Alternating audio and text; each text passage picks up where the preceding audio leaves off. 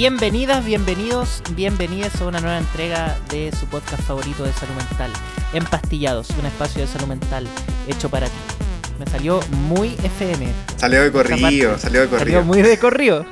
Como que parece que ya lo he dicho tantas veces que, mm, que bueno, no, no habían tenido la oportunidad de escuchar mi hermosa voz presentando este podcast. Las últimas veces había sido había sido Álvaro. ¿En Así serio? que No, hoy, hoy me tienden de vuelta. Aplausos, por favor. No, pero si no estábamos alternando como siempre. Eh, sí, pero ¿por qué Sí, yo sí, sentía sí. que no había hablado tanto? Bueno, no sé, güey. Creo es mi histrionismo. Este Siempre siento que no, hablo, que no hablo lo suficiente. Oye, eh, tenemos un capítulo demasiado bacán hoy día. Demasiado, demasiado bacán. Con la doctora Fernanda Gómez, Virgo, ascendente Escorpio. Podemos de- Y- podíamos decir eso, ¿no? ¿O es Sí, mucha- también sí podíamos decirlo, sí. Ah, ya.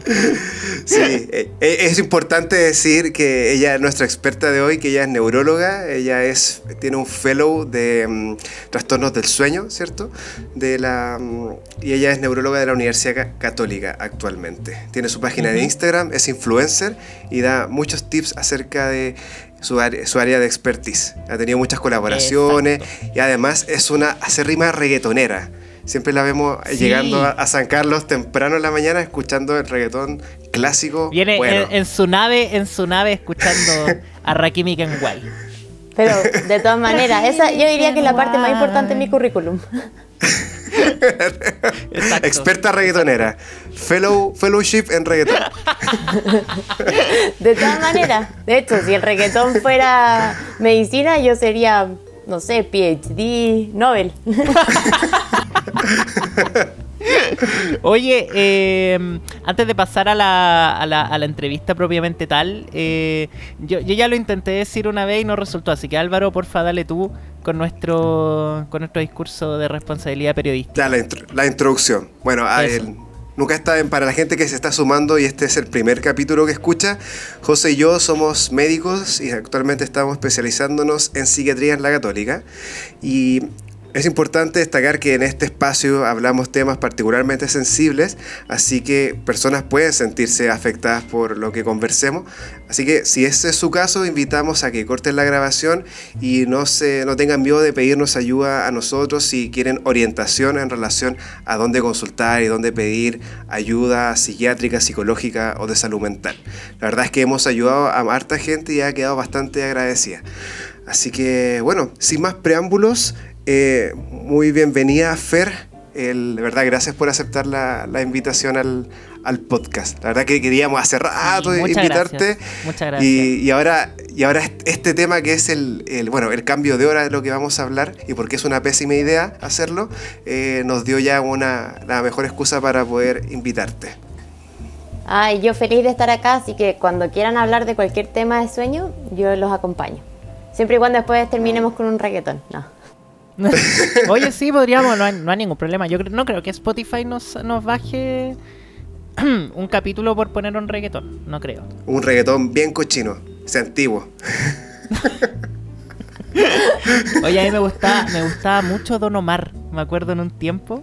Ah, Me bueno. pues, gustaba bueno. como el Don Omar, el King of Kings. O sea, yo todavía Oye. no lo supero. no es como que me gustaba. No. A mí me gusta la canción, me gusta mucho una canción que se llama eh, Ojitos Chiquititos. Ah, no, me, A mí me mata. Que es muy under, como que hay poca gente que la conoce, pero bacán que O la sea, conozca. ojitos chiquititos, color verde selva.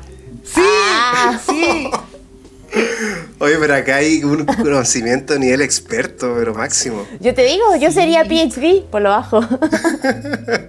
Oye, sí. Podemos terminar, podemos, podemos cerrar con. Con esa canción. Con, ese, con esa canción. Sí. Con esa canción. Totalmente, totalmente. ya. José, Oye, ujú. introduzca, introduzca. mira, el cambio de hora ya eh, en general consiste en adelantar los relojes antes del inicio de primavera y hasta aproximadamente el otoño. Eh, deriva del término en inglés eh, Day- Daylight Saving Time, eh, que traducida al español sería así como tiempo de ahorro de luz de día. Eh, y en verdad es una práctica que ocurre en varios países del mundo, eh, aunque lentamente se ha ido abandonando, y que, como decía anteriormente, consiste en adelantar el reloj al inicio del, del verano generalmente y retrasarlo cuando, cuando el verano llega a su fin. Ahora, el objetivo en general del, del cambio de hora surge un poco como para aprovechar el, eh, la luz de día y en el fondo generar un ahorro de luz eléctrica. Eh, y hay varios países en los que aún eh, hay cambio de hora. En nuestra región, por lo menos en, en Latinoamérica, quienes cambian hora son Chile y Uruguay, tengo entendido. por ejemplo, Argentina no cambia, Brasil no cambia, ni Bolivia ni Perú. En Europa creo que se, se, optó finalmente porque los países decidieran, por lo menos de la Unión Europea, con qué uso horario querían permanecer. Eh, ahora en países como Estados Unidos, Canadá, México se sigue usando la práctica del, cambio de hora.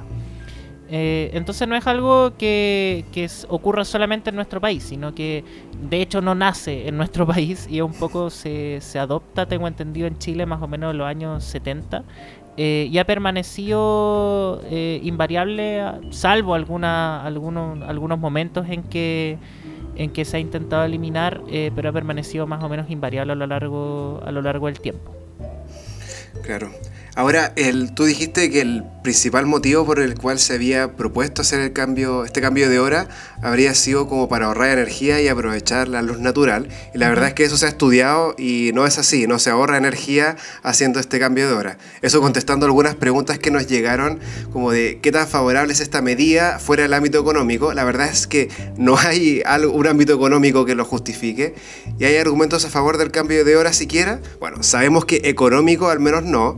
Y hay como ventajas obvias, eso sí, como por ejemplo llegar más temprano al trabajo, del estudio, y algunas personas a las cuales les gusta tener horas de luz durante su tiempo libre, cosa de no llegar así de la noche a la casa.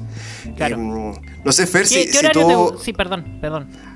Eh, no, no, sé, Fer, si tú crees que podrá haber alguna otra ventaja del cambio de hora, antes de pasar como a decir como todo lo malo que hace el cambio de hora, el, si tú crees que hay otra, algo que no hayamos comentado. O sea, la verdad es que yo antes de hacer sueño eh, y de ser mamá, yo encontraba muy ventajoso el horario de verano previamente, estudiarlo. Porque claro, como uno tiene una sociedad en la que uno trabaja horas eternas y en la que el tiempo de traslado en Chile es eterno, eh, obviamente que da un poquito de ánimo, sobre todo, por ejemplo, cuando uno está en la especialidad, eh, ver la luz del sol en algún momento del día, como decir, ya, mi día no fue solo dentro de un hospital. Eh, entonces, hay mucha gente, y yo lo entiendo, y de hecho, en una entrevista que me hicieron hace un tiempo, la mayoría de los comentarios eran muy en contra de la gente, muy enojada, yo entendiendo su frustración. Porque claro, cuando uno pasa todo el día encerrado trabajando y de repente tiene tiempos de traslado de una hora a la casa, llegar con un poco de luz de sol, la verdad es que sí puede ser como un poco más, no sé, esperanzador, por decirlo de alguna manera. Pero claro, eso es un reflejo de que quizás socialmente no estamos haciendo las cosas tan bien, pero no significa que sea saludable tener este horario. Exacto, exacto. Mira, a mí lo, en lo personal siempre me pasa que el, horario como de invierno, el hecho de que oscurezca tan temprano me corta el día. Como que, bueno, sé, son las seis y media de la tarde y ya está oscureciendo y para mí es como, ah, como que no me dan ganas de hacer más cosas. Me acomoda mucho más el horario de verano, pero sí me molesta cuando cambian la hora. Como mm. Eh, me cuesta de repente como dormir más, o, y yo, yo, creo que mucha gente le pasa le, pasa eso, como lo, que, lo que estuvimos viendo en, los comentarios. Ahora, em, ¿cuáles son los efectos del, del cambio de hora? Eh, Feña, si nos podría comentar un poquito sobre eso. O sea, primero hay que entender que nosotros tenemos un reloj biológico interno, que en verdad tenemos el más importante adentro del cerebro, pero todas las células del cuerpo tienen reloj biológico y eso está como em, sincronizado genéticamente, entonces hay un ritmo que es endógeno, pero también hay sincronizadores externos y el sincronizador externo más importante es la luz que obviamente en la época antigua, en la época de las cavernas y hasta hace poco, la única luz que conocíamos era la del sol. Entonces este ritmo está muy potentemente sincronizado por la luz, pero también hay otros factores como la alimentación, la temperatura, etc. Entonces el problema del cambio de hora y sobre todo no solamente moverle el horario, sino que movernos hacia el horario de verano, es que hacemos que el cerebro tenga mucha oscuridad en la mañana al despertar. O sea, todavía pasa que a las 7 de la mañana está oscuro. Eh, y eso hace que al cerebro le cueste mucho entender que es de día y que tiene que promover los mecanismos que tienen que ver con la vigilia. Y en la tarde todo lo contrario, aumentamos la exposición de la luz hacia la tarde, entonces al cerebro le cuesta muchísimo más entender, viene la noche, em, hay que entonces empezar a liberar melatonina, que es la hormona natural del sueño, y así poder conciliar y mantener el sueño. Entonces, sobre todo, ya es raro que este reloj biológico que no tiene como racionalidad, por decir así, no es que uno va a decir hoy día, eh, ay sí, mi hipotálamo se va a sincronizar porque voy a cambiar el horario, no tiene cómo decidir esto, sino que es un mecanismo mucho más profundo y más primitivo. Em, ya el cambiar hace que uno tenga como jet lag, un poco como cuando uno se cambia de país y tiene que ajustarse a un horario nuevo. Pero también, sobre todo cuando uno cambia hacia la primavera, eso es muy nocivo porque estamos exponiendo a señales que son eh, muy contradictorias para el cerebro para funcionar. Y a veces incluso los niños en eso son mucho más sabios. Y mi hija, que tiene apenas cuatro, me dice, pero mamá, ¿por qué me voy a levantar si está oscuro? O al contrario, ahora que yo la trato de hacer dormir a las 8 de la noche, que es la hora que ella necesita quedarse dormida para que duerma sus horas totales normales, y me dice, pero si hay sol, mamá. O sea, como, ¿de qué me estás hablando? Entonces es así de contradictorio en lo biológico. Mm. Ahí él es tan cuático porque... Sino que, que lo veo así como... Estamos con un poquito de, retraso. ah, sí, ya. Sí, estamos, no, no, pero tranqui, tranqui, dale nomás. No, es que, no, que era un ejemplo cortito, que mm. claro, cuando, cuando hacen el cambio de hora, me acuerdo que cuando mi, perrito era más, más, chico, como que era eh, súper obsesivo con la hora en que se tenía que levantar para ir a hacer sus cosas afuera, y claro, el cambio, el cambio de hora me terminó despertando a las 5 de la mañana, así como por todo un mes casi. Eh, así que no, el, verdad, terrible. Había harta gente que estaba preocupando cómo es, cómo, cómo pasaba esto, y parece que queda, queda bastante claro que finalmente el, cerebro siempre se está queriendo adaptar a la como sincronizar los ritmos biológicos como con los ritmos, ritmos de la Tierra, finalmente, ¿cierto? Con los ciclos de, luz, oscuridad. Y ahí está este gran mito de que, la, de que en el mundo moderno como que la, la principal fuente de estímulo lumínico eh, ya ha dejado de ser la luz natural y ha pasado a ser la luz artificial. Pero parece que eso no es, no es tan así. No sé qué, qué opinas tú, Fer. O sea, la luz del sol sigue siendo muy importante, pero es verdad que hemos aprendido como a engañar un poco el cerebro eh, eh, con esto de exponernos a tanta luz de pantalla en la noche, a la luz del teléfono, del computador, que han hecho que se estime que comparado con los últimos 100 años estemos durmiendo dos horas menos en promedio. Entonces, al final igual estamos sometiendo al cerebro a un engaño, porque esta área cerebral un poco no tiene cómo decidir desde dónde viene la luz que recibe. No es como que tenga la capacidad, yo ahí siempre les hago un monito a mis pacientes. Claro, como el sol es lo que hace que el cerebro sepa que es de día, pero si yo me quedo con el celular en la mano, igual le estoy diciendo un poco al cerebro que es de día todavía. Entonces, por eso también hay que, ojalá, tener mucho cuidado con esta exposición a la luz artificial, porque el hipotálamo, que es la área donde se sincroniza el sueño y los otros ritmos biológicos, no tiene la capacidad como de decidir, ah, esta luz justamente es de mi teléfono, no es el sol, por ejemplo. No mm. tiene esa habilidad.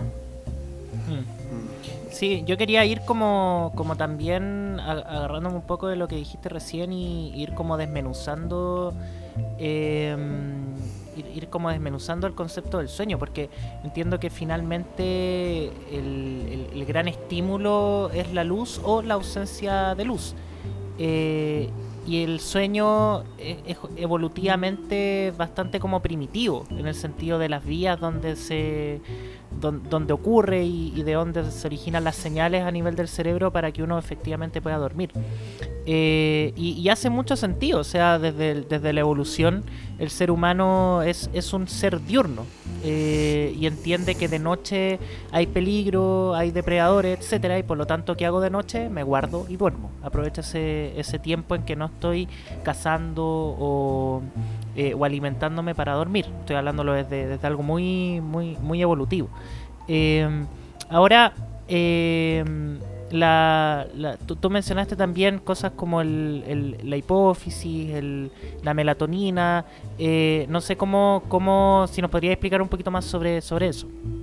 Aprovechando como de complementar también lo que tú decías, hay como tres mecanismos principales que están involucrados en la regulación del sueño. Uno de ellos es este ciclo circadiano, que es este reloj biológico que está en el hipotálamo, que tiene un haz que va directo desde el ojo hacia el hipotálamo Em, entonces no pasa como por las partes que tienen que ver con pensar, con razonar, sino que es una carretera directa y eso sensa si hay luz o oscuridad. Si hay luz, el cerebro dice que es de día, tiene que estar despierto y si hay oscuridad, se libera entonces melatonina a través de la conexión que existe entre el hipotálamo y la glándula pineal. Pero además existe otro factor que se llama factor homeostático, que en la medida que uno pasa más tiempo despierto, uno va acumulando una sustancia que se llama adenosina, aunque también hay otras, pero la adenosina es la más importante, y se estima que entonces un cerebro adulto necesita 16 a 17 horas despierto para tener como mucho vuelo para dormir. Y por eso no es tan majadero en no tome café, ni té, ni Coca-Cola, ni estimulantes después de las 3 de la tarde, por eso duerma siestas cortas, cosa que uno no le robe al cerebro como ese vuelo por dormir. El tercer punto, que yo te diría que es uno de los más importantes, aunque son como lo que menos se enseña, es que tenemos que tener una como predominancia de lo que nosotros llamamos desde el punto de vista médico parasimpático, pero al final que es estar en calma, que como tú muy bien decías, en general el cerebro o en la noche hay amenazas, pero en la medida que el cerebro sense amenaza y que se sienta ansioso, angustiado o esté muy aproblemado, el cerebro no va a poder dormir. Entonces es muy importante que uno generalmente se preocupa de cosas como eh, apague las pantallas, no tome ni té ni café, no duerma siesta, pero nunca nos detenemos un poco a explicar, por ejemplo, al paciente que ojalá la noche, yo por ejemplo siempre digo a mis pacientes, no sé, no vea noticias o trate de mantenerse alejado como de los problemas, de bajar la intensidad del día, porque obviamente las emociones sí tienen que ver con el hecho de si yo voy a poder conciliar o no el sueño. Si yo me siento amenazado, angustiado o ansioso, lo que sea, lo más probable es que a mí me va a costar dormir, mm. porque el cerebro no va a saber dormir en esas circunstancias. Y esos son como los tres mecanismos regulatorios principales que tienen que ver con el sueño. Bueno, es típico en las personas con estrés postraumático, que, que claro, tienen, están con un nivel de alerta muy importante en general en, todo el día, particularmente en la noche cuando están solos, están solas, y tienen la, eh, todo el sistema simpático hiperactivado finalmente. Y, bueno, ¿y cuál es el resultado? Insomnio. Exacto. Súper... Mm. Claro. Claro. Ahora, volviendo un poquito eh, al, al tema del cambio de hora, ¿cuál, ¿cuáles dirías tú que podrían ser como los efectos agudos, así como, como al corto plazo del, cambio de hora? Bueno, en un principio, eh, sobre todo el más evidente cuando es el cambio ahora que tuvimos recientemente en septiembre, es que eh, perdemos una hora de sueño. O sea, ya es que partimos en déficit. Pero además, eh, entonces en este déficit ya está demostrado que uno generalmente después de este día hay un peor rendimiento laboral, se cometen, por ejemplo, como un 18% más de errores. Está demostrado que el lunes, después del cambio de hora, hay más accidentes de tránsito, que incluso habrían un 6% más de accidentes de tránsito como mortales. De hecho, yo compartí eso, por ejemplo, en mi Instagram, y mucha gente me escribió ese lunes, vi tres choques, vi dos choques, o sea, como que todo el mundo quedó como alertado de esto.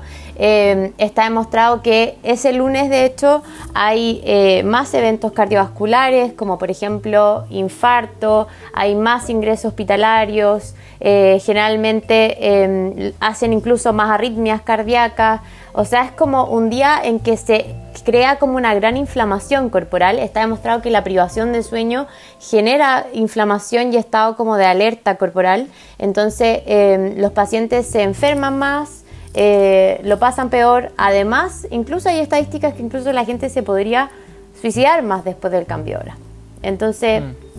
em, el efecto en agudo es, es muy crítico.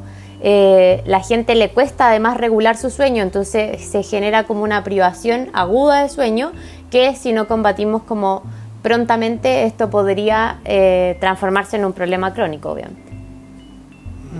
Sí, acá llegaron. Estaba pensando en lo que, en lo que mencionaste también del, de, esto de que los pacientes se pueden suicidar más, porque efectivamente para nosotros es un riesgo el, el, hecho de la primavera, porque sabemos de que existen patrones estacionales de acuerdo al riesgo suicida. Entonces ya sabemos de que en primavera hay pacientes que tienden a cometer más intentos de suicidio, y a esto agregarle también el efecto del, mm. del cambio de hora, o sea, pareciera como... como eh, ir agregando sobrecarga en vez de, de, alivianando.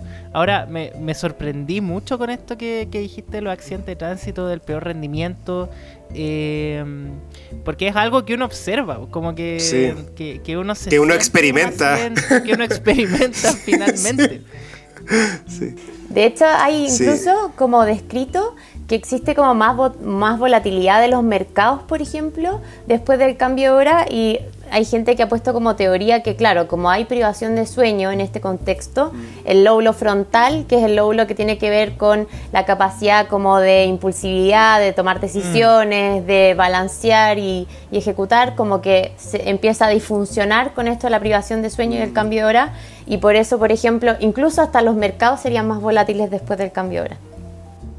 Mira, para los, para los inversionistas que no, que no están escuchando, Claro. A la gente de la bolsa que, que tenga, ojo ahí. Sí, sí, no, no, no. Oye, ojo para. ¿Cómo se llama el dueño Tesla? Se me olvidó. Eh, ah, el. Eh, ah, uh, se me olvidó también. No, es el de Amazon. Eh, bueno, igual. Elon, Musk, Elon, Musk, Elon Musk. Bueno, Elon Musk, si nos estás escuchando, ojo con el cambio de hora. Oye, eh, quería, quería leerte, Feña, algunas de las preguntas que, no, que nos fueron llegando. Eh, y aquí hay una que dice, ¿cuánto duran los efectos del cambio de hora? Que parece que esta persona dice, yo todavía siento que no me recupero del último. Mira, en promedio hay, hay gente que dice que entre dos a tres días como que uno se regularía, un poco como homologando a qué pasa cuando uno se cambia de hora como eh, a otro país, mm. por ejemplo.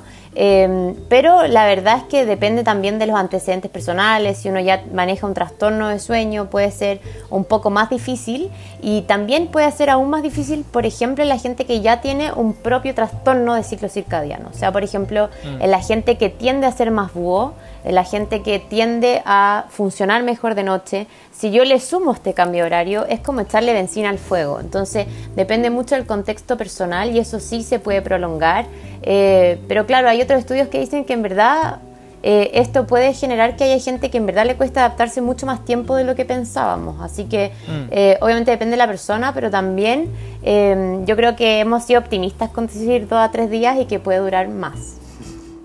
Hoy yo me siento totalmente identificado con la gente que se ha demorado un montón en, reponerse. Yo creo que hubo, una, hubo un Álvaro antes del cambio de hora y un Álvaro después del cambio de hora. De, verdad, como que me siento tonto, así muy lento. Eh, igual partí la nueva rotación, se sumó también todo eso. Eh, pero sí, hay, hay hartas personas que preguntaron algo similar a lo que te acaba de preguntar José. ¿Y mm. ¿tú, tú, crees, Fer, o si habrá evidencia al respecto que, que puede haber algún efecto deleterio, dañino a nivel neuronal con el cambio de hora? O sea, solo por el cambio no he visto nada directo, pero obviamente sabemos que la privación de sueño sí genera un daño eh, neuronal en el sentido de que tú tienes que pensar que en la medida que uno duerme, eh, en el sueño N3, que es un tipo de sueño profundo, es donde se limpia, es como que pasa al basurero, por decir así, y se limpia todo el efecto de la neurotransmisión sostenida y además se limpian incluso las proteínas que tienen que ver con la neurodegeneración, como las proteínas que se acumulan en el Alzheimer y en la enfermedad de Parkinson. Eh, y además, en el sueño REM es la etapa de sueño donde yo resuelvo problemas, proceso emociones, em, voy haciendo como eh, resolver y hacer más ejecutivo y más eficiente durante el día. Entonces, obviamente, en la medida que mis neuronas no tengan el tiempo de sueño como suficiente y adecuado, eh, mi cerebro sí se genera daño y por eso ahora se ha visto que la privación crónica de sueño podría ser un factor de riesgo para tener enfermedades como la enfermedad de Alzheimer, por ejemplo. Eh, se me ocurrió una pregunta, pero que, no está dentro de las preguntas que nos llegaron. Pero eh, la voy a hacer igual. eh, no, o sea, eh, hay mayor efecto eh, dependiendo del, del, grupo etario del que hablamos, pensando, pensando también un poco en, en, los adolescentes o en adultos mayores que también sabemos que tienen patrones de sueño distintos que el adulto. Nunca he leído evidencia así como específica, pero claro, por ejemplo, un adolescente que ya tiene biológicamente un poco más de retraso de fase de sueño, eh, este horario no le ayuda, en verdad, porque al final le mm. potencia el retraso de fase de sueño. O sea, nosotros sabemos que biológicamente en la adolescencia ocurre un retraso de la liberación de melatonina, que es, biológica, eh, y por eso también, sumado obviamente a los factores ambientales y a la exposición de pantallas, de juegos, de celular, eh, ellos tienden a empezar a dormirse cada vez más tarde y a despertar más tarde, pero lamentablemente mm. tienen que funcionar en el horario que corresponde al colegio, entonces los predispone a tener mucha privación de sueño. Entonces yo te diría que es un grupo etario que que deberíamos cuidar más y que ojalá a ellos se les mantuviera más el horario como más de invierno que tenemos nosotros para que obviamente no potenciar esto. En cambio, claro, en un adulto mayor podría ser, no es que fuera, pero quizás los podría ayudar un poquito porque al adulto mayor le pasa justamente lo contrario. Tiene un mm. avance de fase de sueño. Entonces es bien frecuente que los pacientes o los adultos mayores como que pseudo consulten porque tienen insomnio, pero en verdad no tienen insomnio, sino que se duermen a las 9 de la noche y despiertan a las 5 de la mañana. Por supuesto que van a despertar a las 5 de la mañana, esa no van a dormir más. Entonces, claro, a ellos sí, paradojalmente, uno les indica aumentar la exposición de luz hacia la tarde para que ojalá se les retrase el inicio al dormir. Entonces, claro, en ese grupo etario quizás eh, no sería tan malo como para el resto, pero sigue siendo malo mover el reloj biológico una o dos veces al año. Mm, Aparte, bueno, ese grupo etario es re bueno para la siestecita después de almuerzo, ahí cabeceando, viendo la tele. mirando a la jueza. mirando, mirando los Venegas ahí en la tarde. ¡Ay, qué antiguo! los Venegas. El memo. No, ¿cómo se llama? el, el Moncho, el compadre Moncho. El compadre Moncho. No, pero el memito era el hijo que no salió más. Ya, perdón, me distraje ya. no, no. No, tranqui, no, pero así, así pero si este, este, así, este un late, aparte, en verdad nosotros, aparte, nosotros nos, laxeamos caleta a veces, así que tranquilo. Sí, pues. Aparte, mira, ya, hora, ya horarios donde podemos transmitir eh, contenido para mayores de 18 años, sobre, sobre ah, las 10. ¿verdad? Oye, eh, aquí, me, aquí, aquí, hay una pregunta muy, muy bacán. Porque hay un concepto que, que no sé si. No, yo lo había escuchado, pero es como muy de, de la voz popular. Pero dice: Despierto a mitad de noche sin conciliar el sueño. ¿Es problema del horario o resaca post-encierro? Yo creo que no tiene que ver solo con el cambio horario. Muy probablemente, em, si despierta en la noche y no puede volver a conciliar, asumo que eso se, se refiere, muy probablemente está teniendo un insomnio. Eh, mm. El insomnio se define como la, dificultad para conciliar, para mantener el sueño o despertar antes de la hora deseada, siempre y cuando obviamente la persona tenga una adecuada oportunidad para dormir, lo que quiere decir que tiene un espacio confortable para dormir, está tranquila, etc. Eh, y ahí puede ser que hayan otras variables. Siempre ahí nosotros con ustedes tenemos que ver que el paciente no esté deprimido, que no esté cursando como un trastorno de ansiedad, que el insomnio puede ser un síntoma de eso. Y si está solito, eh, es importante siempre descartar otros trastornos de sueño que puedan como simular un insomnio y muchas veces hay que mandarlos, por ejemplo, a la psicóloga de sueño. Ahora, mm. la cuarentena y la pandemia, un poco lo que ya hablábamos antes, sí ha sido un gran gatillante de insomnio porque de nuevo el cerebro no sabe dormir amenazado. Entonces la medida que hay tanto estrés, tanta incertidumbre, esto de estar aislado socialmente, que obviamente el aislamiento social eh, también ha sido un gran factor. Si uno también se regula socialmente con los amigos, como que procesa emociones estando con los amigos, es, es mm. difícil todo lo que, lo, lo, que hemos vivido, pero si esto se mantiene en el tiempo, por supuesto que tiene que consultar e idealmente precozmente para que esto no se cronifique en el tiempo y no se, no se altere su relación con el sueño. Claro. Mm. Oye, Fer, ¿y tú, a ti te ha tocado ver personas que eh, en este último tiempo con el cambio de hora, que hayan desarrollado un trastorno del sueño y a causa de este trastorno del sueño, por ejemplo, haya, se haya descompensado un trastorno psiquiátrico, no sé, un trastorno de pánico, por ejemplo, porque acá una persona preguntó, bueno, desde el cambio de hora me cuesta nuevamente conciliar el sueño y mi pánico ha vuelto. No sé si a ti te hace sentido esta, esta relación. Es que sí, claro, porque como tenemos luz hasta muy tarde, hay mucha gente que le cuesta como sincronizar su, su, ritmo de sueño, entonces se duerme más tarde. Y hay mucha gente que empieza a desarrollar en la medida que tiene privación de sueño o ansiedad centrada en el dormir, que es cuando yo me empiezo a angustiar porque no me está resultando quedarme dormido, o se descompensan otros trastornos como eh, yo he visto pacientes que la ansiedad ha vuelto a aparecer, por ejemplo, o tengo muchos pacientes que trabajo, por ejemplo, con psiquiatras eh, al mismo tiempo en que han vuelto a aparecer o las crisis de pánico o que el ánimo se ha deteriorado, en contexto de que obviamente este cambio les generó un perjuicio en su sueño eh, y que obviamente exacerbó el cuadro que tenían como basalmente como olvido. Mm. Qué cuático eso, porque recuerdo que hace algún tiempo leí que, bueno, se, se postulaba que dentro de la lo central o, la etiopatogenia central de la depresión y del trastorno bipolar podría justamente estar relacionado con estos genes que se activan e inactivan con la luz. Así que lo encuentro en verdad súper eh, súper interesante.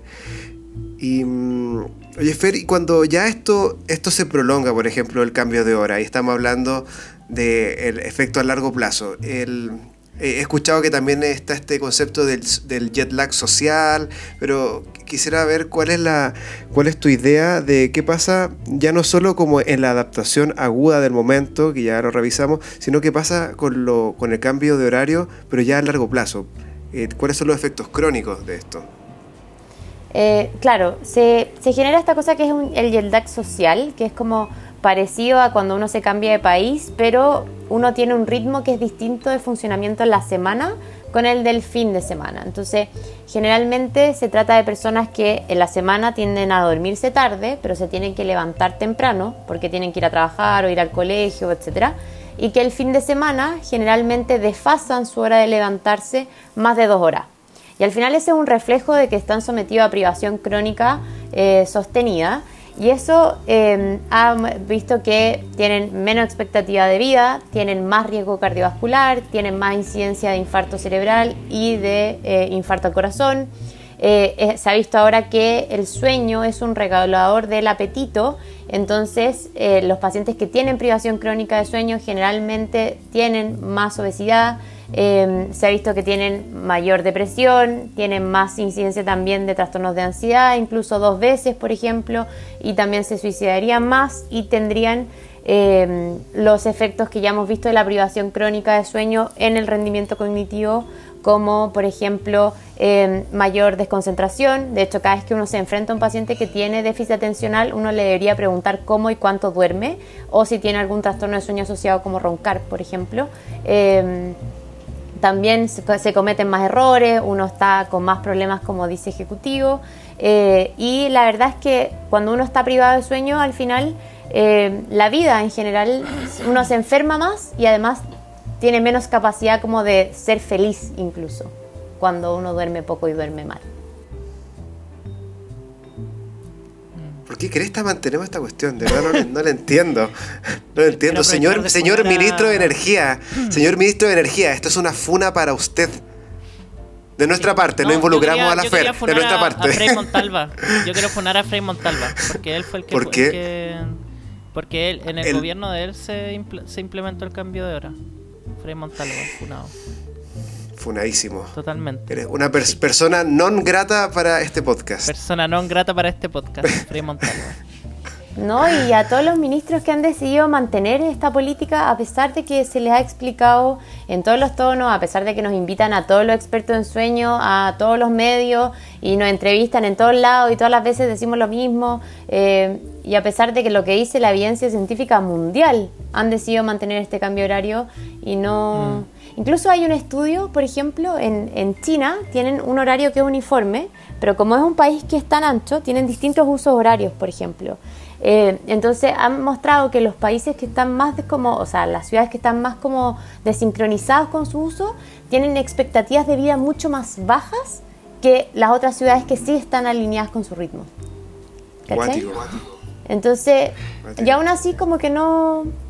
Como que claro, China se va al otro extremo, como que tiene todo un horario uniforme, pero tiene regiones que están absolutamente desincronizadas y tienen muy poca exposición a la luz. Pero la cosa es que debería cambiarse esa política y en Chile deberíamos eh, impulsar tener un horario único más parecido al horario de invierno. Oye, Feli, ¿y tú sabes si acá en... Eh, porque José comentó que hubo algunos años, parece que no se hizo el, cambio de horario. Y ahora que recuerdo, hubo una pregunta que no agregué acá, que justamente alguien, alguien pedía datos sobre eso. Si habrá habido algún cambio epidemiológico que se haya reportado en esos años en que no, se, no hubo cambio de hora, o será algo por estudiar. Que yo sepa no, pero sé que hay un proyecto de mm. ley que está tratando de impulsar el cambio de hora, o sea, mantener un horario fijo. Pero igual es un proyecto de ley como medio agresivo, porque de hecho ellos piden como movernos incluso un horario más allá que nuestro horario de invierno. O sea, eh, tendríamos salida de sol como a las 6 de la mañana y oscurecería muy temprano en el invierno. Que es verdad que por uso estamos entre el menos 4 y el menos 5, pero, pero obviamente em, quizás eso sería muy agresivo y habría que probar primero dejando un par de años con el horario de invierno y ahí tomar decisiones. Eso es lo que haría yo por lo menos si fuera ministra, mm. cuando voten por mí, ah, no. ¿Y de qué quieres ser? ¿De ministra de Energía? ¿Quieres ser ministra de Energía? No, me muero, no sería ministra de nada, me muero. O sea, si hay algo que yo no querría hacer en la vida es tener un cargo político, me muero. O yo no sé, yo, yo no sé, debería pensarlo. O sea, tendría que pensarlo. Pero a priori, como que no me parece tan mala la idea. No sé, quizás después me arrepiento. ¿De qué ser ministro? De ser, no, de ser político, así como ah. ser diputado, no sé. O sea, pero yo encuentro que no es tan difícil. Y buen sueldo, van a la pega a veces, faltan y no le tienen que dar mucha explicación a nadie. No, si no es una mala pega, pero... no es mala pega, no es mala pega. No, no es mala pega, sino no, no para nada. No, no sé. No, no, sé. pero no. pero es que yo sería, es que, ¿sabes qué? Yo creo que sería como, como diputado farándula, así como que como que haría show y no sé. sería de, de, los diputados funados, esos que dicen, usted debería estar ahí en el, en el Congreso, pero está en el matinal, ahí comiendo con la con Iachurra, ese sería ahí tú. tal cual, tal cual. Ay, yo sería la diputada bailando reggaetón, no, mentira. como, bueno, como la, como la alcaldesa, como la, ex, alcaldesa. Sí. Igual, y yo podría hacer los videoclips, igual. Si me pagan sueldo por eso. Oye, Fer, ¿tú, te, ¿tú tenés TikTok? No, no tengo. Soy muy vieja. ¿No? Soy muy vieja para eso. No. No hay, no hay edad para, para la diversión. No, no, no. La verdad es que no tengo porque yo trato de restringir mi consumo de pantallas porque si no me quedo muy pegada. Mm. Entonces eh, decidí como tener la menor cantidad de redes sociales posible y Instagram es mi fuerte y ya eso me quita muchas horas al día. Por eso es suficiente. Oye, qué bueno que, seas consecuente con lo que indicas, porque yo a veces he indicado cosas y digo, uy, esta cuestión yo ni lo hago. Amigo, yo, yo en la psicoterapia, si hiciera, si hiciera un cuarto menos, yo creo que si hiciera un 10% de las cosas que le digo a los pacientes que hagan, mi vida sería diametralmente distinta. bueno, pues uno eh, no tengo por qué estar de acuerdo con lo que digo. Con lo que pienso, no tengo por qué estar de acuerdo con lo que pienso. No, pero a mí me pasa que a veces como que yo me transformo un poco como en la que escucha a los pacientes y a veces les digo cosas y me hace sentido. Y yo como, ah, eso debería ser en mi vida. Y, lo pongo en práctica igual, como que me hago caso, como que digo, ah, qué bien. Entonces me voy mejorando con los pacientes. Ah, bien, eso pasa harto, eso pasa harto. Sí, sí, todo el rato. Eh, oye, Fer, em, ¿hay alguna posición como del mundo científico respecto al cambio de hora? Sí, la mayoría de las algún consenso o algo así? La mayoría de las sociedades científicas, desde la Sociedad Chilena de Medicina del Sueño hasta las internacionales grandes como la Sociedad Americana de Medicina del Sueño, eh, sociedades como europeas, han postulado que uno debería mantenerse en un horario fijo. Eh, y mm. en su mayoría es el horario más bien parecido al del invierno. Siempre deberíamos despertar con luz en la mañana para que el cerebro entienda que tiene que estar de día y en la noche a, tener algo más de oscuridad para ir bajando la intensidad del día y saber que vamos a dormir. Qué cuático eso. ¿Sabéis que encuentro que es tan. Bueno, de partida es tan ridículo que se sigue haciendo una cuestión que se sabe que está mal y que hace daño además. Y, pero también como que hay como supuestos que, se asumen que, que, que, no se pueden cambiar, como por ejemplo que la jornada de trabajo es de 8 horas, ¿por qué no, no es de 5 horas o no es de 4 horas? ¿Por qué la jornada de trabajo tiene que ser todo entrando a la misma hora y no tiene que ser simplemente cumplamos una cantidad de horas en el trabajo independiente de, la hora que uno llegue. Y son como supuestos que uno asume que son fijos, pero la verdad es que es una cuestión social. Quizá cuánto se ahorraría de todo este drama si en verdad tuviésemos libertad de elegir a qué hora vamos a trabajar con tal de que cumplamos ni siquiera las horas de trabajo, sino la cantidad de trabajo que tenemos que hacer o la calidad del trabajo que tenemos que hacer. Ay, Álvaro, estoy tan de acuerdo. Eh, ay, voy a, total, a esta hora ya nadie, nadie sabe. Ah. A mí me pasaba incluso en la beca. Yo era súper eficiente y hacía mucha interconsulta. De hecho, era la beca de mi generación que hacía más interconsultas en, como en ranking. Pero como yo era muy eficiente y me gustaba irme temprano a mi casa porque tenía más cosas que hacer que ser solo médico, eh, mm. eso a no todos mis jefes les caía tan bien. Eh, cuando en cambio habían otros que tomaban Coca-Cola mucho rato en la residencia, no hacían mucho, pero pasaban muchas horas en el hospital y eso caía muy simpático. Y ese es un error conceptual como el chileno, como no necesariamente estar más tiempo trabajando te hace más eficiente y te hace mejor médico o mejor funcionario. Quizás si fuéramos más felices y pasáramos más tiempo haciendo otras cosas que nos realicen, trabajaríamos mucho mejor. Y yo creo que eso es algo que hay que replantearse de todas maneras. Sí. Mm. Parece que yo, yo soy como parecido a, soy parecido a la Ferco en ese aspecto. Mentira, mentira. ¿Sabéis que el Álvaro sea temprano, pero a costa de cinco internos que los deja evolucionando toda la tarde? Oye, pero si el trabajo. Álvaro sea temprano. La eficiencia de Álvaro es a costa de los internos. De los otros. En cambio, José tiene un interno que lo manda temprano a la casa y que además le enseña. Ah. Mentira, Como yo con mentira. que yo, yo, yo, formo yo formo carácter en lo, en lo, en lo interno. ¿Sabes lo, que le dijo, ¿sabes lo que le dijo a su interna? Le dijo, no te voy a poner un 7 porque como es tu primer internado, no, quiero, quiero que te motives. Si yo te pongo un 7, no te vas a motivar para el resto de los internados. Ay, qué mentira. Eso le dijo su. No, no, no puede ser verdad. Me niego a creer que eso es verdad. No, no, no. No, yo lo tiro en broma eso. Lo tiro, pero es que yo somos, soy medio cruel con las bromas, pero era, era una broma esa. Pero nunca le dije que era una broma. no, mentira. No le aclaró que era una broma. No le aclaré que era una broma, pero, pero se entiende, ¿o no? Se entiende.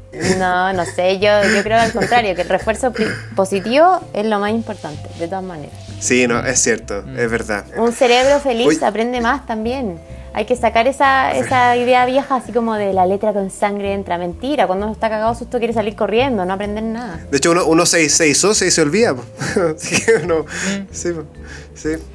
Oye, Fer, el antes de pasar a la sección más favorita del, público, que son las preguntas misceláneas, preguntas eh, misceláneas.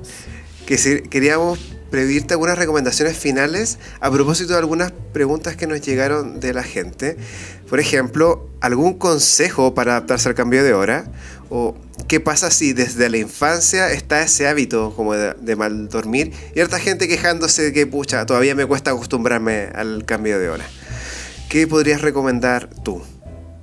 Lo ideal es que como este reloj biológico quedó medio desincronizado, lo ideal sería que uno entonces en la mañana aumente la exposición a la luz, aunque sea artificialmente. Entonces yo, por ejemplo, lo que hago ahora para despertar a mi hija es que voy prendiendo las luces, como de la casa, cosa que el cerebro tenga, aunque sea artificialmente, la noción de que es de día, que tiene que estar despierto. Mm. Eh, idealmente, si tienen mucho sueño en el día, evitar dormir siesta o que duerman una siesta cortita, media hora antes de las 3 de la tarde, que restrinjan el consumo de estimulantes llegando hacia el final de la tarde.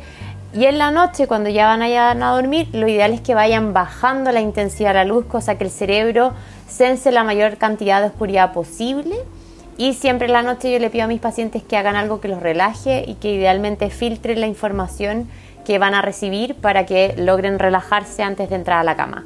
Eh, tienen que tener mucho cuidado con el uso de pantalla, no solamente por la luz que tienen y que hacen que el cerebro crea que es de día y que se postergue la liberación de melatonina, eh, que sabemos que un sueño expuesto a pantallas después de que uno ya se acostó es un sueño de peor calidad, que hace que, se cueste más dormir, que sea más superficial, más fragmentado, sino que también porque las pantallas eh, son muy adictivas. Entonces te hacen liberar incluso dopamina, que es el neurotransmisor de la adicción. Entonces uno posterga mucho el inicio del dormir, a pesar de que a veces uno siente sueño, sino que uno dice como otro capítulo o oye, otro video de TikTok, tú que me preguntáis por TikTok, entonces uno se queda como pegado en esta situación y al final uno entra en una cosa que se llama procrastinación de sueño, en que uno empieza como a chutear el inicio del dormir y eso también predispone a la privación. Entonces ojalá en la noche reservar un espacio de relajo antes de acostarse, que sea ojalá sin pantallas y entrar a la cama ya sintiendo sueño idealmente. Acostumbrarse a que el sueño es una sensación, uno no decide dormir, uno siente sueño. Entonces acostumbrarse a mm. darle el espacio al cuerpo para que sienta sueño y soltar el control y dejarse llevar, que a veces puede ser muy difícil de lograr. Mm. Sí. Oye, eh, estas cosas como los filtros de luz azul o los lentes que, ahora los anteojos que tienen como filtro azul ayudan en algo.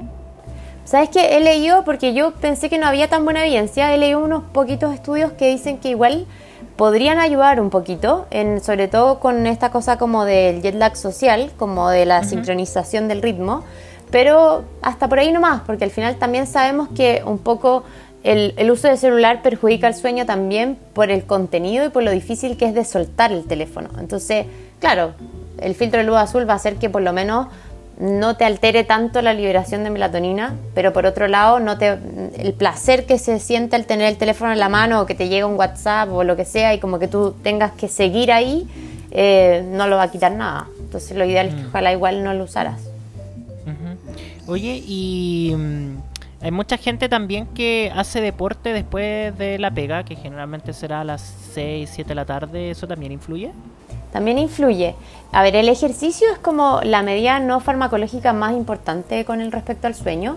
Mejora, eh, acorta la latencia al inicio del dormir, hace que el sueño sea más profundo, de mejor calidad.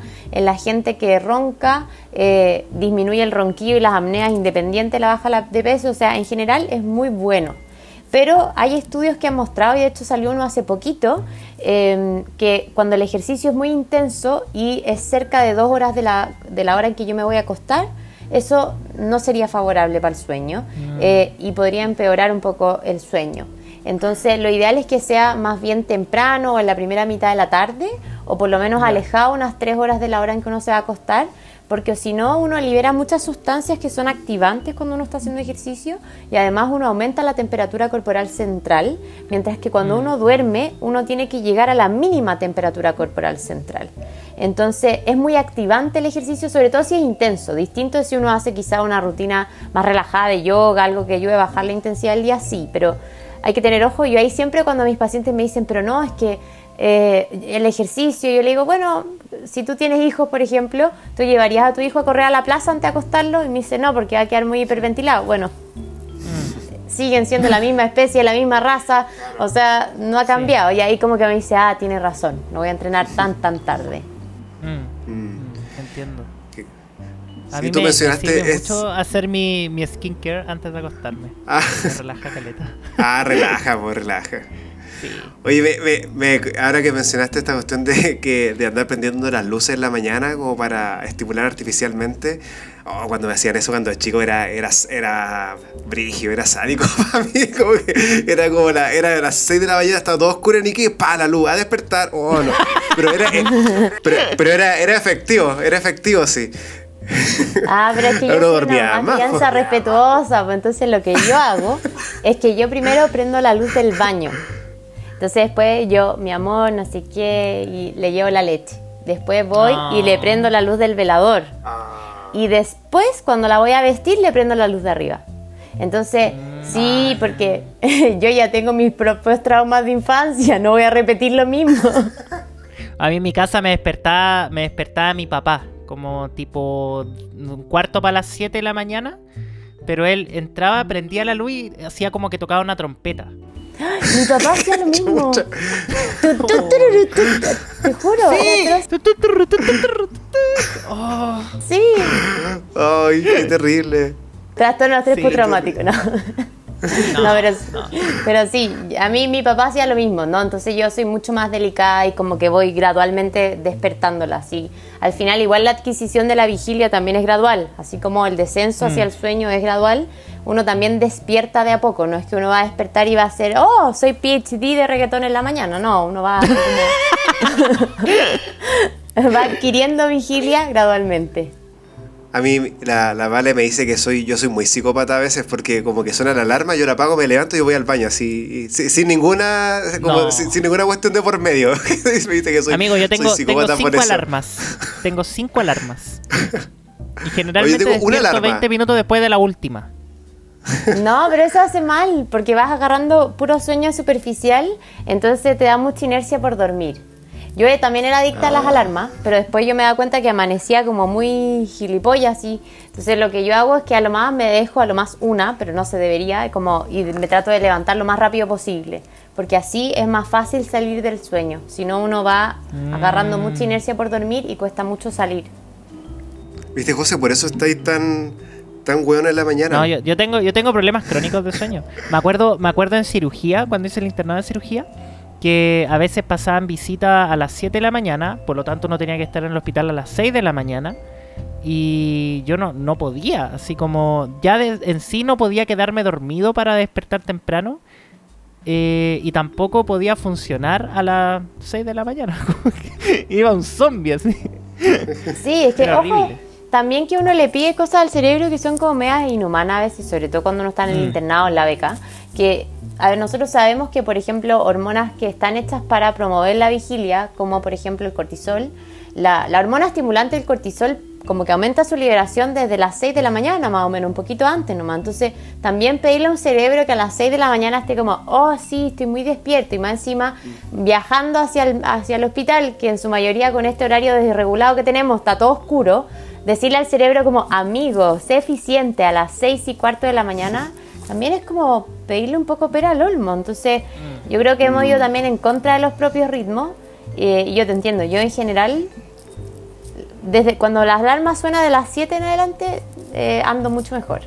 Cuando ya suena 6 y media, yo ya es como, mm, me cuesta más. Pero bueno, ahora tengo que ir a dejar a mi hija al colegio, así que no me queda otra. Por eso me duermo tempranito también. Oye, eh, Álvaro, pasemos a la sección favorita del público.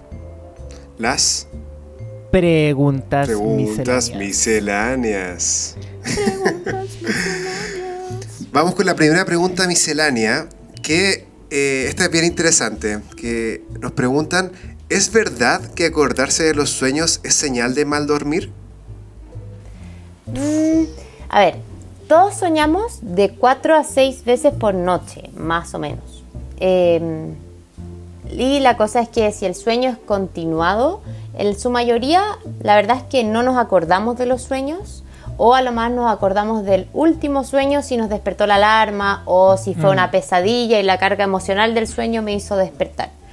Eh, ahora, sí puede ser a veces una señal de que quizás el sueño no está de toda la calidad. Esa gente que siente que soñó toda la noche y que a veces va como recordando muchos sueños, a veces sí puede ser un marcador de otras como enfermedades como eh, la apnea del sueño o a veces el movimiento periódico de extremidades.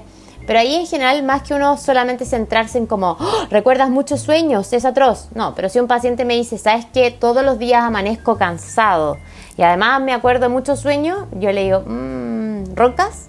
Y les pregunto cosas como eso. Mm. Hay que estar más atento porque, claro, generalmente todos soñamos muchas veces, pero hay gente que tiene la sensación de que soñó varias, varias veces por noche. eh, y eso ya no es tan normal porque uno no se acuerda de lo que hace durmiendo. Es como preguntarle a un sonámbulo qué hizo cuando se levantó sonámbulo o que un roncador tenga la noción de cuánto ronca. No tienen ni idea pues, están durmiendo. Claro. Eh, aquí hay otra pregunta miscelánea. Que yo creo que ya la, ya la comentamos también un poquito, pero ¿qué hace falta para que las decisiones de políticas públicas consideren la salud mental? Yo creo que se- fue, muy- fue muy amplia, como que lo aterrizamos un poquito al- a lo del cambio de hora. Eh, pero sin, sin hacer un análisis político extenso, yo creo. Pero, eh, ¿qué crees tú que, que, que debería llevar como... O, o, o no sé, ¿cómo, ¿cómo se podría incluir esto dentro de las legislaciones? Eh, deberíamos aprender a votar, no, mentira.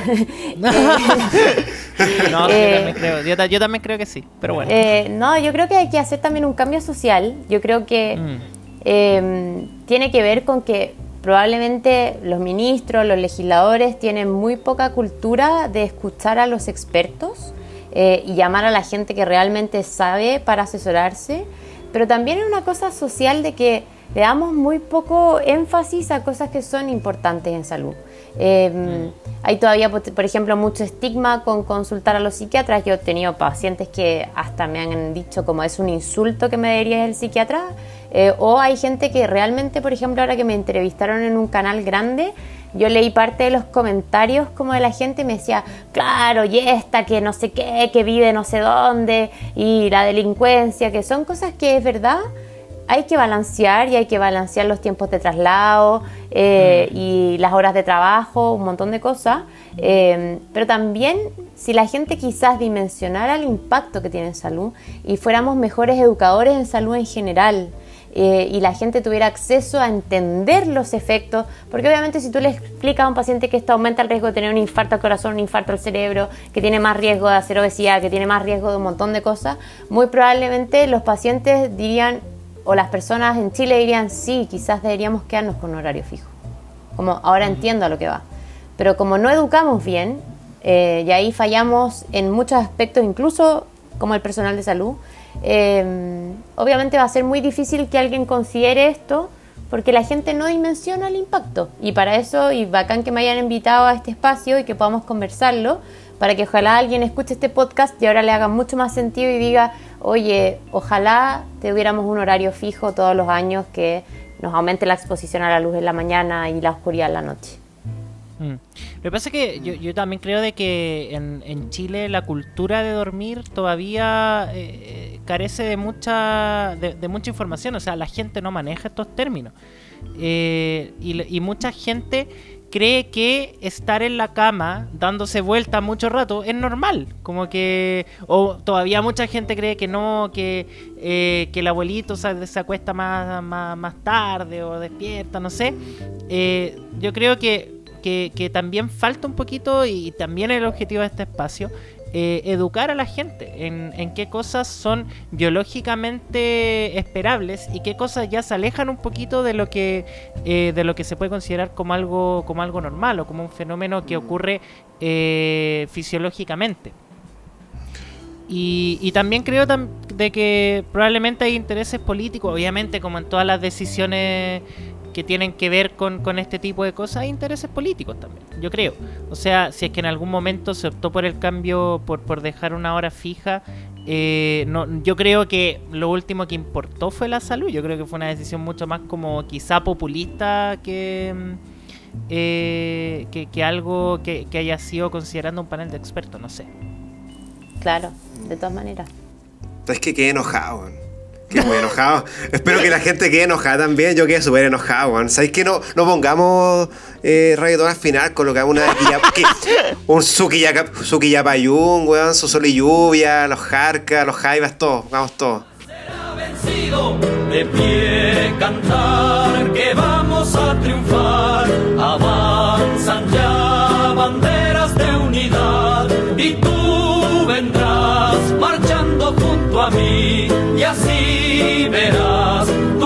y tu bandera florecer. Oye, un último, una, un, un último, una última pregunta. Porque también hay harta gente del mundo, del mundo médico que, que nos escucha. Eh, si es que tienes algún consejo para la gente que hace turnos o la gente que trabaja en, en, en horarios de repente donde tienen que estar despierto a la noche, etcétera. Ya, ahí sí que yo me pongo polémica. Eh, a ver, ya es vergonzoso que en este país tengamos turnos de 24 horas, más vergonzoso es que los médicos hagan 22-28. O sea, no, eso está obsoleto. En la mayoría de los países ya un poquito más evolucionados se ha hecho que los turnos sean de 12 horas, 8 horas incluso. No hay ningún cristiano que esté vigil, atento y con todas sus funciones ejecutivas como perfectas, estando 30 horas dentro de un hospital. Eh, y eso es algo que yo creo, a pesar de que hay muchos del gremio que me odian por decir esto, porque ellos dicen que es mucho mejor ir una vez a hacer un turno, eh, yo creo que no, que deberían ir dos veces a hacer el turno si quieren hacer turno, uno de día y uno de noche, por último. Mm. Pero bueno, saliendo de ese tema, eh, lo ideal sería, por ejemplo, la gente que hace cuarto turno, es que en el, en el turno que viene de noche, ese día pueden dormir siesta durante la tarde y cuando les toca noche, lo ideal es que iluminen el turno lo más que, lo, más que se pueda para que el cerebro crea que todavía hay sol, que todavía es de día. Pueden tomar té, café, estimulantes hasta las 3 de la mañana y lo ideal es que saliendo del turno entreguen turno y por eso estas, estas recomendaciones para los médicos no sirven porque hacen unos turnos eternos de 30 horas, de muchas horas.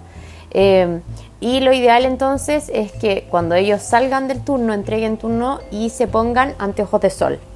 Cosa que cuando ellos salgan del turno, el cerebro crea que recién llegó la noche que oscureció y que van ya directo a la cama a dormir. No es el momento como de ir a hacer un trámite, pagar las cuentas, o sea, no, en ese posturno hay que reservarlo para que vayan directo a descansar. Eh, si es que tuvieran hambre, eh, pueden tomar un desayuno que sea liviano, pero obviamente sin té ni café ni ningún estimulante y acostarse derecho a la cama a dormir. Eh, como el trabajar en turnos a veces puede generar un trastorno de ciclo circadiano, ahí a veces sí nos podemos apoyar con el uso de melatonina, que es para las pocas cosas que tiene como buena evidencia, pero obviamente siempre ojalá supervisado por, por alguien que sepa cómo administrarla. Eh, y si es que van a dormir durante el turno, de hecho la recomendación, como deberíamos hacer turnos de 12 horas, de nuevo, eh, lo ideal es que uno durmiera una siesta cortita, de media hora, que sirva como de power nap, así parecido a la siesta que uno tiene que dormir de día y concentrar esas horas en la mañana directo a dormir a la casa. Eso es lo que uno debería hacer normalmente. Ahora, a mí se me hace mucho más difícil cuando mis pacientes son, por ejemplo, colegas, ya hacen 22, 28 y me dicen como salgo a las 2 de la tarde. Y yo, Mm. como, fuiste bueno. Sí. Claro, Oye, para qué- eso mejor aguántate, aguántate a la noche y recupera en la noche, Sí. claro. Oye, pa- para la gente del... Sí, no, sí, dale Fer, dale Fer. No, no, no, que me refiero, y aparte que claro, no hay como indicaciones como estudiadas mucho para eso porque nadie va a estudiar eso, pues sí es raro. Entonces yo les digo, bueno, aprovechen la tarde, hagan cosas relajadas y se acuestan temprano, porque no, mucho es difícil.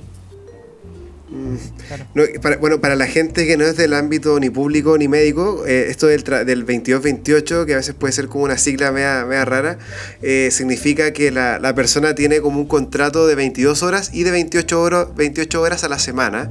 Y eso da más o menos que las personas trabajan eh, media jornada de lunes a viernes y hay un día a la semana que hacen un turno de 24 horas.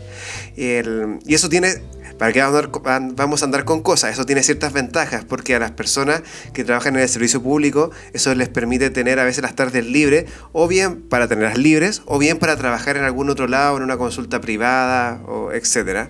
Pero claro, vemos que como tú dices Fer, es imposible o, es im- Sí, es imposible que una persona esté con, su, con todas sus funciones cognitivas funcionando luego de un turno 24 horas. Por lo tanto, la persona est- estaría poniendo en riesgo a pacientes finalmente el, Mm. por, hacer un, por hacer una jornada tan extensa. Es una Eh, cuestión ética al final. O así O mismo, así porque mismo hay mucha también, gente sí. que sale del turno manejando, eh, Sí, que pueden chocar, que pueden tener accidentes de tránsito, o sea, eh, es un tema. Exacto, y ahí está, ahí está la pregunta, porque claro, la, la gente, el- hay, hay en ocasiones hay gente que lo hace porque no le gusta tanto el trabajo en el hospital y prefiere igual tener un trabajo afuera, hay gente que lo hace también por un incentivo económico. Y, y ahí está el tema que, que la que finalmente el gap entre lo que ofrece el servicio privado como de remuneración comparado con el servicio público es como es enorme, eh, como que tiende a tiende a, a promover finalmente este tipo de trabajo tan sobreexigente.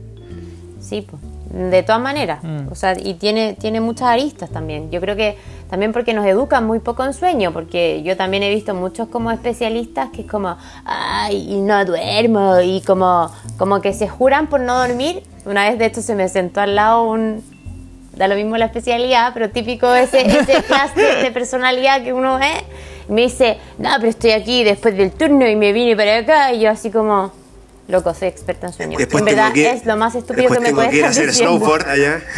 Yo así como, es lo más estúpido que me puede estar diciendo, como que esto no va a picar conmigo. Sí, pero bueno, por eso, pero es porque tenemos muy poca cultura de dormir, incluso dentro de la medicina. Nos deberían enseñar mucho más de sueño. Yo, yo solo quiero saber si ese, si ese especialista después se fue a hacer descenso, se fue a hacer snowboard, fue a farellones, era como ese clúster como outdoor sport. Eh, no, un poco menos, pero igual andaba trabajando por pabellón. Ya, ya, ese, ese perfil, ese perfil. Eh, o sea, no, no iba a Sí. operar después de eso, pero como haciéndose el choro, yo no necesito dormir y yo como, loco, todos necesitamos dormir. Y mientras más me diga que no necesita dormir, él te hace falta, claramente. Si hasta Maradona necesita dormir de repente. Eh, sí. Oye, eh, muchas gracias, Feña. Fer, perdón. Dale con Le dijiste como 10 veces feña. Le he dicho como 800 veces Feña. Ah, No perdóname. importa, estoy acostumbrada. No, gracias, Oye, Fer. Sí, Muchas Fer, te gracias. pasaste. En verdad, en verdad agradecemos mucho tu tiempo y, eh, y que nos hayáis podido colaborar en este capítulo. Lo pasamos muy bien. Ay, yo también, Sí. feliz de haber participado. Así que si tienen otro día que hablar otra cosa de sueño, yo feliz. Bacán, bacán. Totalmente, totalmente. Te has vuelto, Oye, te, te has sí. vuelto una, una eh, parte activa de la comunidad empastillada. Bacán. Oye, Fer, el, ¿por qué no le dice a, a la gente dó- dónde te puede seguir? En, cuál, es, ¿Cuál es tu red social? Para que para hacerte un poquito de, de promoción aquí. Bueno, tengo mi Instagram que es arroba DRA, como de doctora Fernanda Gómez. Eh, y ahí me pueden hacer preguntas. Hay varios posts que están bien choros como para que aprendan de sueño. Eh, y espero poder retomar pronto en hacer más eh, publicaciones para poder seguir informándolos a todos. Bacán. Sí, y es verdad que tú contestas prácticamente todos los mensajes que te llegan, en verdad es impresionante. A veces como que te, te mandáis como un atracón así de, de muchos contestar mensajes, ¿verdad? Lo he visto y es, es increíble. Eh, Sí, y siempre cuando te envían canciones, sí. No, yo contesto todos los mensajes porque, bueno, yo siempre me sentí un poco en deuda porque no, yo quería trabajar en un hospital público y no había cargo, bueno, cosas que pasan en la vida. Eh, yo siempre me sentí un poco en deuda de, de no poder como aportar más. Entonces esa fue mi forma como de democratizar el conocimiento. Entonces, claro, me preguntan cosas o a veces colegas incluso me dicen como, soy general de zona en no sé quién y no sé qué hacer con mi paciente y yo los ayudo. Es como mi manera de devolver la mano a la vida que, que pude acceder a una carrera que me fascina y me gustaría poder hacer más, pero a veces no se puede hacer todo. Ya entre ser neuróloga, docente de un diplomado, mamá soltera y reggaetonera, eh, no sé cómo hacer más. Oye, qué Todo el bacán, currículum. Fer, Que en, en verdad muy loable, de verdad. Sí, demasiado, demasiado. De verdad, el- nos encantó tenerte en este programa. La pasamos súper bien. Así Y nos que de vamos todas con maneras- nos vamos con el reggaetón de Don Omar. no lo tenéis por ahí, ¿no? Ah, después lo agregamos No, postproducción. después lo agrego, después lo agrego. Ah, sí, no, aparte que después no le Ya. vayan a bajar el podcast, nada que ver. Ya, bueno, un saludo a todos, todas, todas la comunidad y nos vemos. Síganos en nuestras redes de en Instagram. eh, tenemos Twitter también, pero no lo usamos. Facebook tampoco lo usamos, pero también tenemos. Tenemos Twitch, que tampoco lo usamos, pero igual tenemos. y, y tenemos y tenemos Patreon para recibir aportes, que tenemos una, la- una cantidad actual de cero Cero. mecenas. Cero, cómputo final, cero. Cero. Oye, sí, recuerden seguirnos en nuestro Instagram, arroba empastillados.podcast, en los Instagram, bueno, de, de nosotros también, arroba jose.g.pataki y arroba afaraya, Guión bajo A. guion bajo A. Muchas gracias. Y a la grande, única, doctora Gómez. DRA de doctora Fernanda Gómez. Muchas gracias y nos vemos en la próxima. Adiós.